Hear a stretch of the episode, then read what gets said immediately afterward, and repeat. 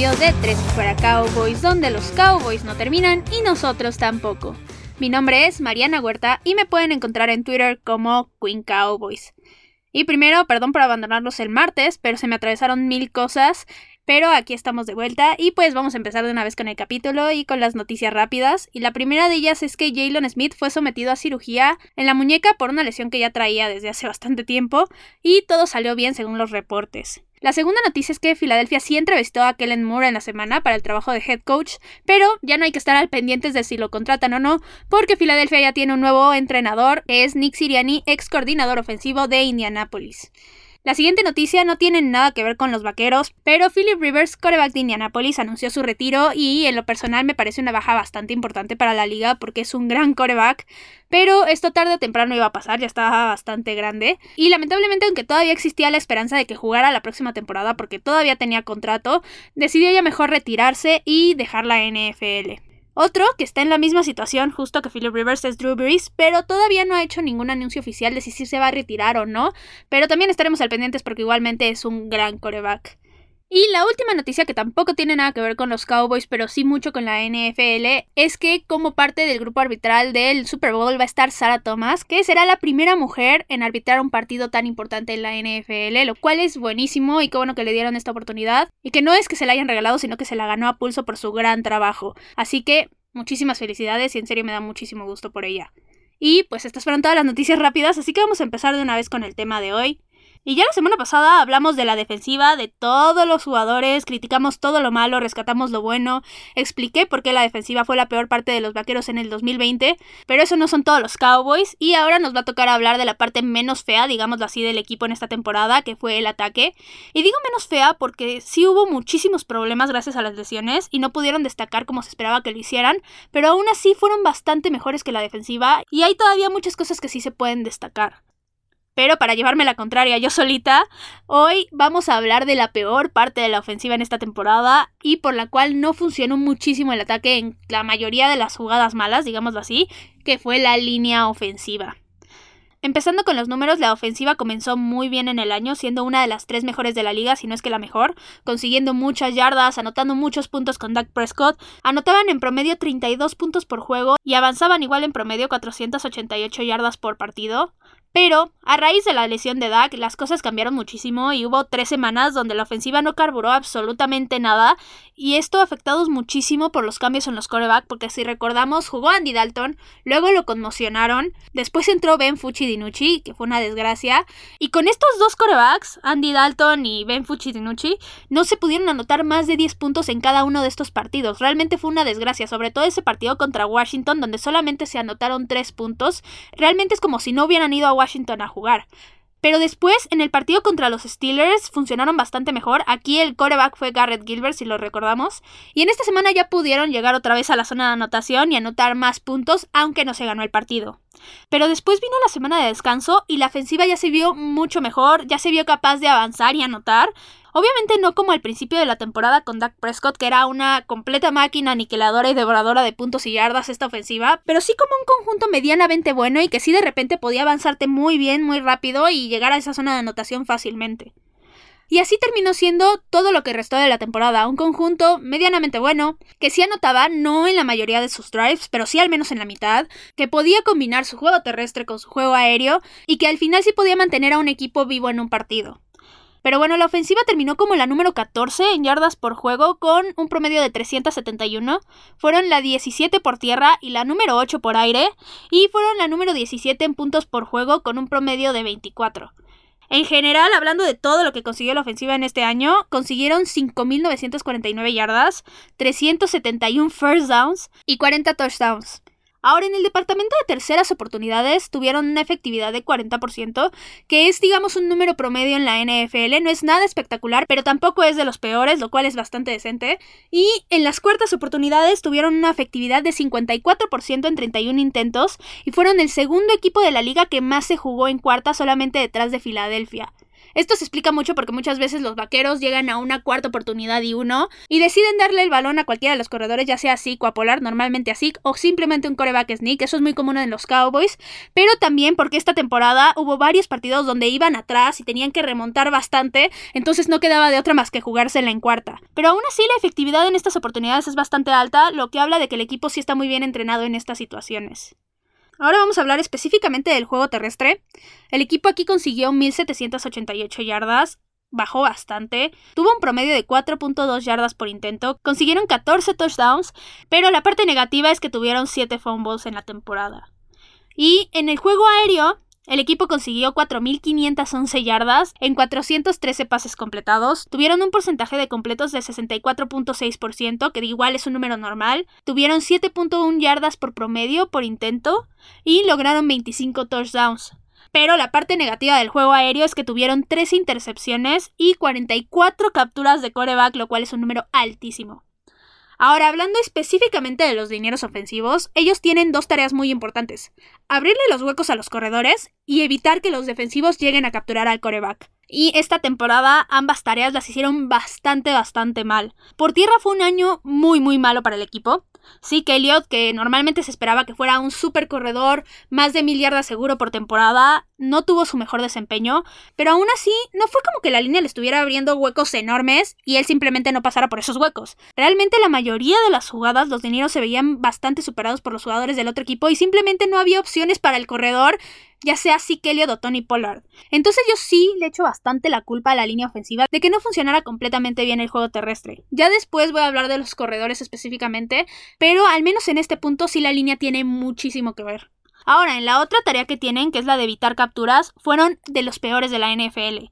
Exactamente fueron el sexto peor equipo de toda la liga y se ganaron ese puesto realmente a pulso porque por todos lados le llegaban las capturas a los corebacks del equipo en esta temporada, fuese quien fuese. Prácticamente en cada una de las jugadas había un liniero que era superado rápidamente y que ponía en aprietos al coreback muy muy rápido y lo obligaba a cometer errores, a salir de la bolsa, a correr o simplemente a absorber esa captura.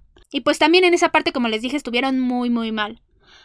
Ahora, algo que sí quiero destacar aquí, que es un factor muy importante que no ayudó en nada que la línea se viera como un conjunto, fue que hubieron muchísimas lesiones y hubo partidos donde incluso solamente un hombre de la línea era de los titulares al inicio de la temporada. Hubo muchísimos cambios en esa línea ofensiva, muchos partidos donde se inició con un liniero diferente, y eso al final de cuentas sí afecta bastante porque si estás acostumbrado a entrenar con un conjunto, con una línea ofensiva, que ya sabes a qué ritmo se está moviendo, cómo funciona, si de repente le cambias su nombre cambia completamente todo y es por eso que la línea ofensiva se vio bastante mal en la mayoría de los partidos. Aunque, digamos, por buscarle un lado bueno a estas lesiones, es que sí pudimos ver bastante a otros jugadores que probablemente nunca hubiéramos visto en esta temporada y pudimos evaluar su desempeño, ver qué tan buenos serán y si realmente encajan en el equipo o no. En general, como dije, la línea ofensiva no tuvo un buen desempeño. El juego terrestre pasó de ser uno de los mejores de la liga a un juego terrestre completamente mediocre. Y las capturas del coreback aumentaron muchísimo. Pasaron de 23 en 2019 a 44 este año. O sea, aumentaron 21 capturas de coreback. Y este es el reflejo más que claro que sí la línea fue un completo desastre en todo el año. Ahora sí ya vamos a pasar a hablar de los jugadores específicamente. Primero voy a empezar con la posición de tackle izquierdo. Y el titular ahí es Tyron Smith, pero él se lesionó prácticamente toda la temporada, solamente estuvo en dos juegos, hizo muchísima falta. Él últimamente se ha lesionado bastante y sí realmente cuando lo quitas causa un impacto completamente enorme en los vaqueros y sí ocasiona muchísimos problemas, sobre todo en la parte de las capturas, porque ya cualquiera puede pasar por ahí y llegarle muy rápido a quien sea que esté en la posición de coreback. Las buenas noticias aquí es que según los últimos reportes parece ser que va a llegar completamente recuperado a la próxima temporada, lo cual es bastante bueno para el equipo porque es un hombre muy dominante que ha sido seleccionado múltiples veces al Pro Bowl y que así hace una completa diferencia. Y pues su suplente fue Brandon Knight, él estuvo en 13 partidos y tuvo muchísimas fallas. La mayoría de las veces que cualquiera de los corredores intentaba ir por su lado no avanzaban más de 2 yardas, era evidente que lo superaban de inmediato y realmente no solamente los corredores, sino también las jugadas reversibles o cualquiera que intentara ir por ahí, no avanzaba porque simplemente el defensivo que estuviera ahí lo superaba y ya tenía el camino libre para hacer una gran jugada. Y también él, en el departamento de las capturas, permitió muchísimas, pero desde mi punto de vista, en ese aspecto no fue el peor de la línea. Ahora, la siguiente posición es el de guardia izquierdo y esta fue la única posición en toda la temporada que solamente tuvo un jugador y él fue Connor Williams y ustedes lo saben, lo decía en cada análisis de un partido y si no fue en todos los análisis, fue en la mayoría, lo mencionaba como de esos jugadores que definitivamente decepcionaban porque cada partido cometía errores y bastante graves. Él fue más que claro que a pesar de que la línea estaba llena de suplentes, él tenía el peor desempeño. Por eso siempre lo mencionaba en los análisis, porque uno esperaría que el único titular tenga un desempeño decente y esté guiando a los otros jugadores a hacerlo mejor. Pero no, él todo lo contrario, realmente demostró lo que venía demostrando en temporadas anteriores, que era el completo punto débil de esa línea ofensiva y que podía ser superado por cualquier defensivo, el que fuera. Como dije, no hubo un partido en el que no tuviera múltiples errores y no fuera superado una y otra vez por los defensivos. Como saben, yo creo que ya es hora de que el equipo busque un reemplazo para él o simplemente pongan a Connor McGovern, porque los tres años que he estado en esa posición simplemente no ha hecho un buen trabajo. Y si tener una de las mejores líneas ofensivas, o al menos recuperar esa posición de tener una de las mejores líneas ofensivas, no puedes tener a Connor Williams en tu equipo. Ahora pasando a la posición de centro, aquí también hubo lesiones, y el titular es Joe Looney, él estuvo en 13 partidos de los 16, la ventaja es que no estuvo fuera tanto tiempo, y la gran incógnita con él, empezando la temporada, era si iba a poder cubrir la ausencia de Travis Frederick, y desde mi punto de vista no lo hizo nada mal, estuvo bastante decente. Obviamente no es lo mismo que Travis Frederick, pero no cometió tantos errores, y esto habla bastante bien de su desempeño y de que sí ha aprendido bajo la tutela de Travis Frederick, y ya sano la próxima temporada, yo lo veo bastante bien en esa posición. Ahora, los tres partidos que no jugó, su suplente fue Tyler Badayas, el novato, y a pesar justo de que era su primer año, tuvo un desempeño igual bastante decente, prácticamente no parecía de primer año y no cometió errores que lo hicieran destacar, ya sea ser superado o incluso algún castigo. Realmente lo hizo bastante bien y creo que tiene muchísimo todavía que desarrollar, pero me da gusto que estén los vaqueros. Ahora pasando a la posición de guardia derecho, Aquí el titular, indiscutible, el mejor jugador de los vaqueros, obviamente es Zach Martin. Él, como siempre, fue fantástico en todo lo que hizo, y más este año porque tuvo que ajustar a hacer tackle en un partido y medio, y cuando nunca lo había hecho en su carrera, lo cual ocasionaba bastantes dudas, pero fue completamente excelente en esta posición y parecía que llevaba años ahí, toda la vida, básicamente. Creo que es más que claro, como les estoy diciendo y como lo estoy elogiando, que hizo todo absolutamente bien en esta temporada, pero lo único malo es que él también se lesionó y estuvo fuera seis partidos e hizo otra vez muchísima falta, como todos los demás hombres que se lesionaron pero igual los reportes dicen que va a regresar perfectamente bien para la próxima temporada y seguramente volver a empezar la racha que llevaba de ser seleccionado al Pro Bowl y al All Pro cada año. Y su suplente fue Conor McGovern y me agradó bastante lo que vi de él. Fue muy decente y casi no cometió errores igual. Y yo ya les había hablado de él antes, les había dicho que era un hombre bastante bueno, que yo ya lo quería ver como titular, que tenía muchísimo potencial y creo que lo demostró bastante bien en esos seis partidos. Y considero al 100% que esta es una razón más que suficiente para que reemplace a Connor Williams. Y en la última posición que nos falta, que es la de tackle derecho, el titular es Lael Collins y él estuvo lesionado toda la temporada.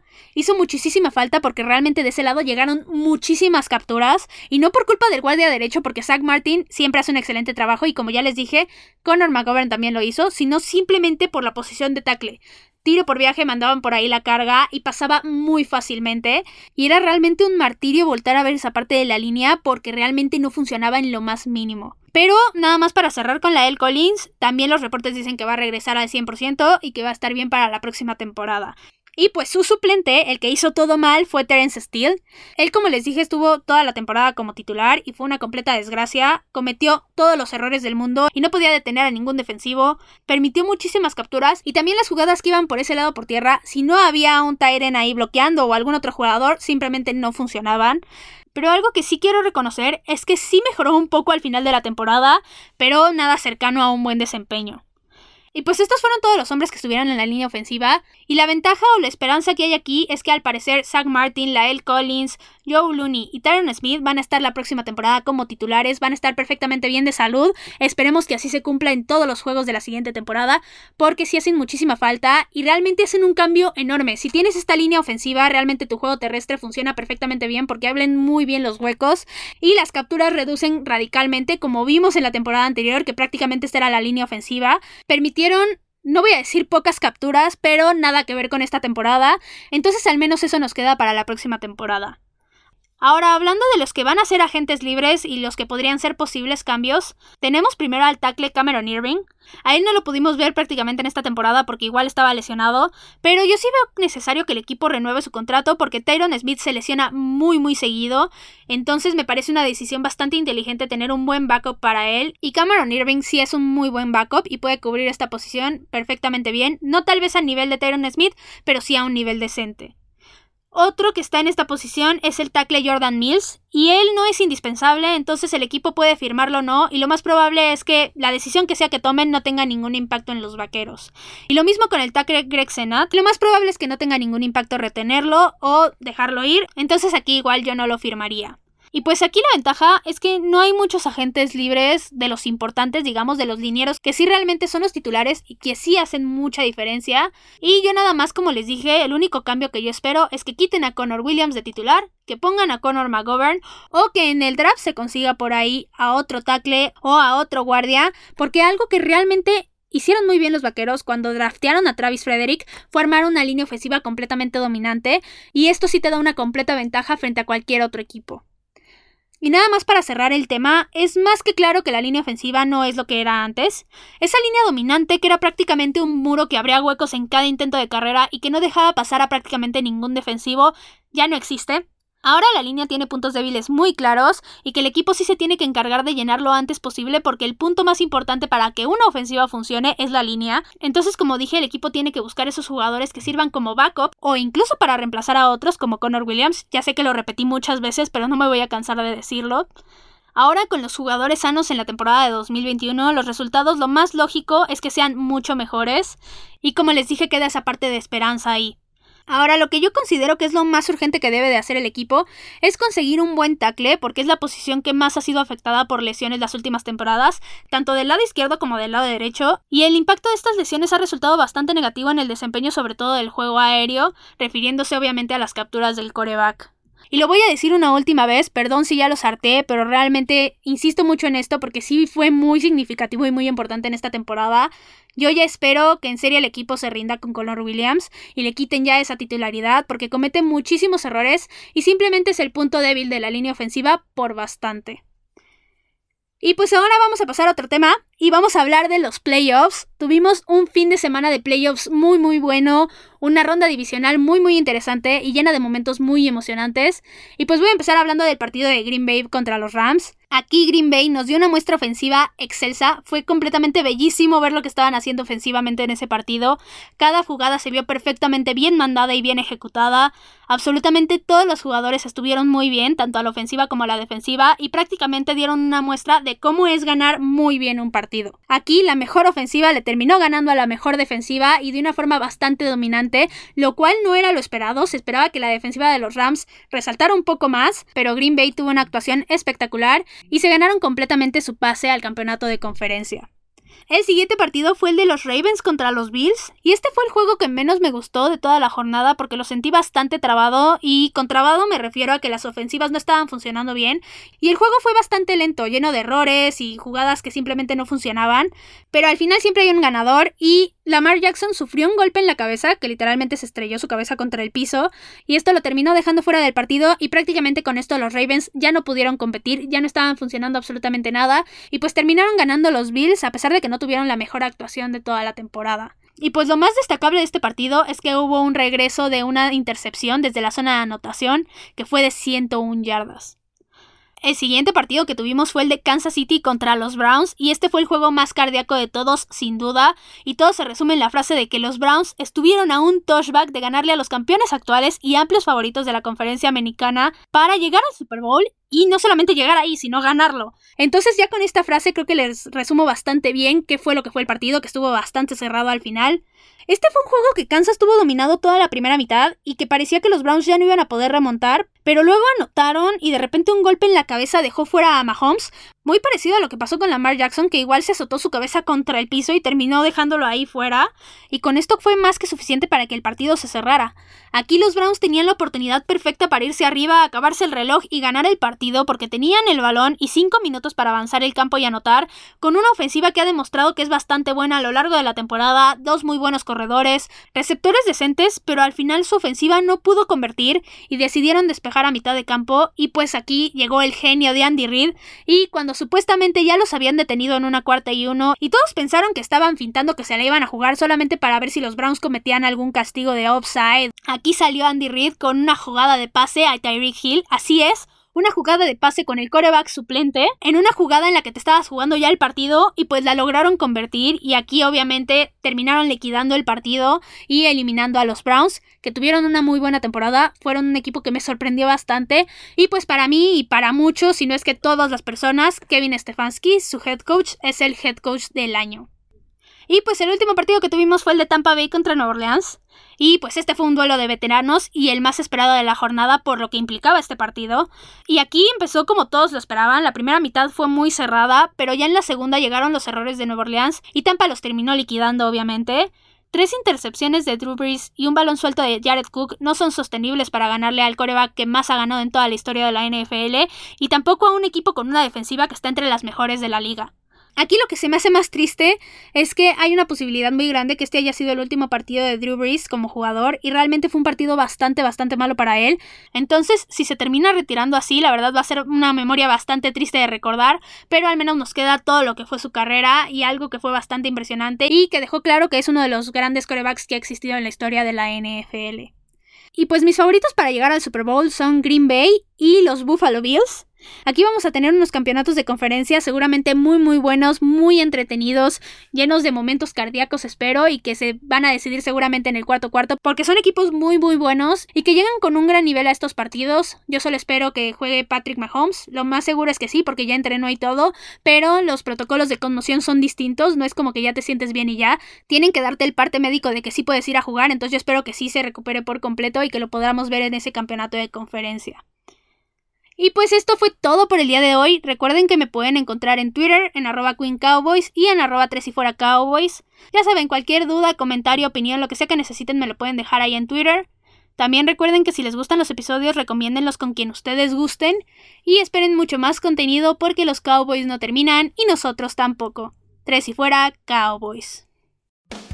Hola, soy Rudy Jacinto, creador de Tres y Fuera. Si te gustó el programa de hoy, suscríbete a este y otros podcasts de la familia Tres y Fuera tres y fuera NFL, tres y fuera fútbol, tres y fuera de tu equipo favorito y claro, el canal de tres y fuera YouTube con videos todos los días, porque si tu equipo existe, tres y fuera lo cubre.